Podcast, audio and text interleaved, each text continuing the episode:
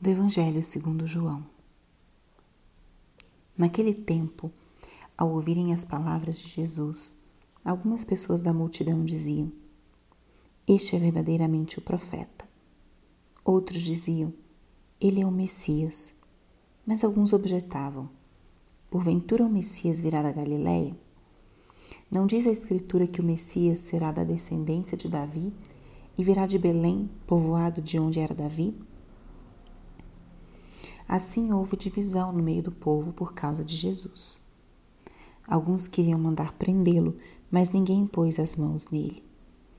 Então os guardas do templo voltaram para os sumos sacerdotes e os fariseus, e estes lhes perguntaram: Por que não, não o trouxestes? Os guardas responderam: Ninguém jamais falou como este homem. Então os fariseus disseram-lhe: Também vós vos deixastes enganar? Por acaso algum dos chefes ou dos fariseus acreditou nele? Mas essa gente não conhece a lei, que não conhece a lei é maldita. Nicodemos,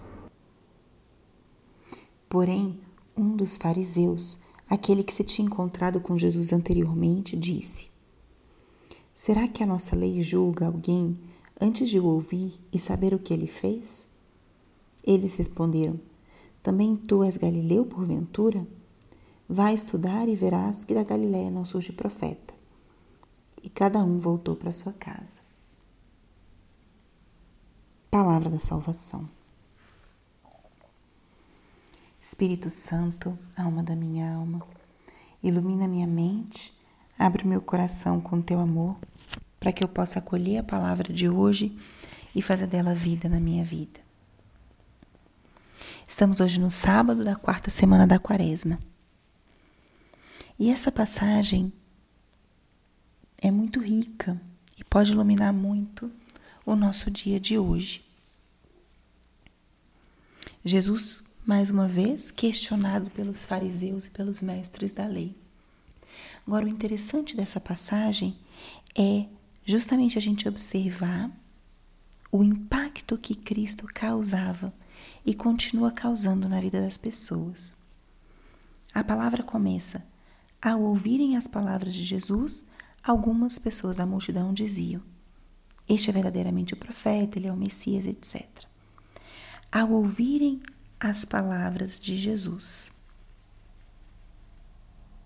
Jesus certamente tinha uma forma de pregar, de falar, de conversar com as pessoas que era diferenciada. Tanto que aqueles que o seguiram ao escutar sua pregação já o consideravam um profeta, já podiam compreender que ele era o Messias. Quando estamos abertos à palavra de Deus, nós somos capazes de reconhecê-lo Nessa passagem, os fariseus aparecem, mas bastante fechados àquilo que Jesus queria transmitir, o que ele estava pregando. Esses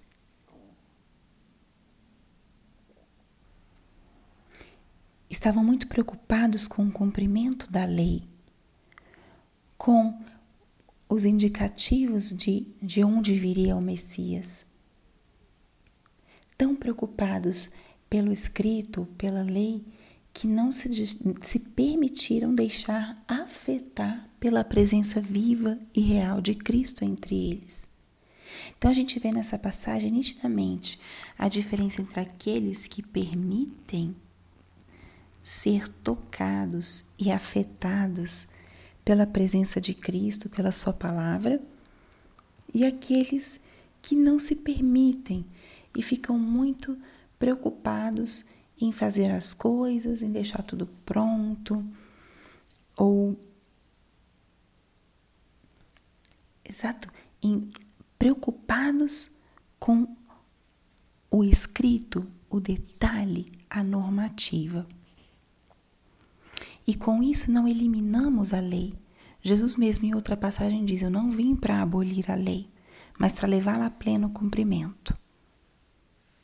Se não temos espaço interior para nos deixarmos afetar, nos deixarmos tocar pela presença e pela palavra de Cristo, vamos ser como esses mestres da lei, que tinham o próprio Messias diante deles e estavam querendo ver se ele teria vindo de Belém, de onde dizia a profecia.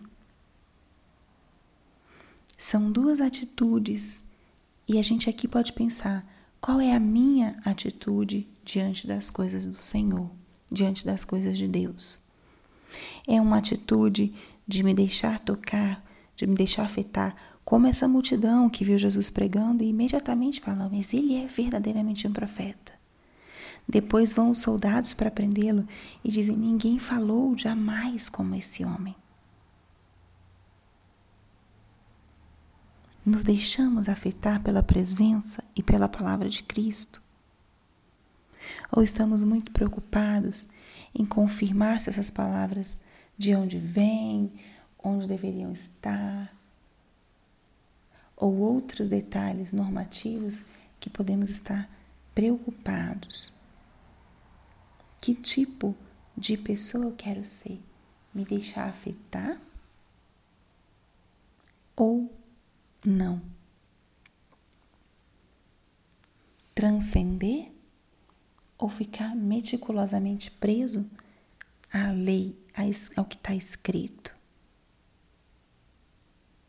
Deixemos que essa palavra de hoje seja para nós um grande estímulo para que a gente possa colocar a lei no seu devido lugar, mas ao mesmo tempo podermos amar com liberdade, podemos nos deixar tocar, nos deixar afetar por aquilo que o Senhor vai revelando para nós. Não tenhamos medo, não tenham medo.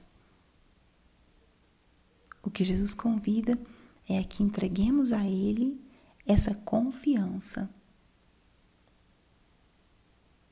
Que entreguemos a Ele o nosso olhar que confia que Ele está nos guiando pelo caminho certo. Então, que esse dia seja de perceber essa presença, perceber essa voz de Deus e segui-la. E não nos fecharmos nas minúcias, nos detalhes da lei. Perceber a verdadeira proposta que o Senhor nos faz, o convite que Ele nos faz a cada dia. Glória ao Pai, ao Filho e ao Espírito Santo, como era no princípio, agora e sempre. Amém.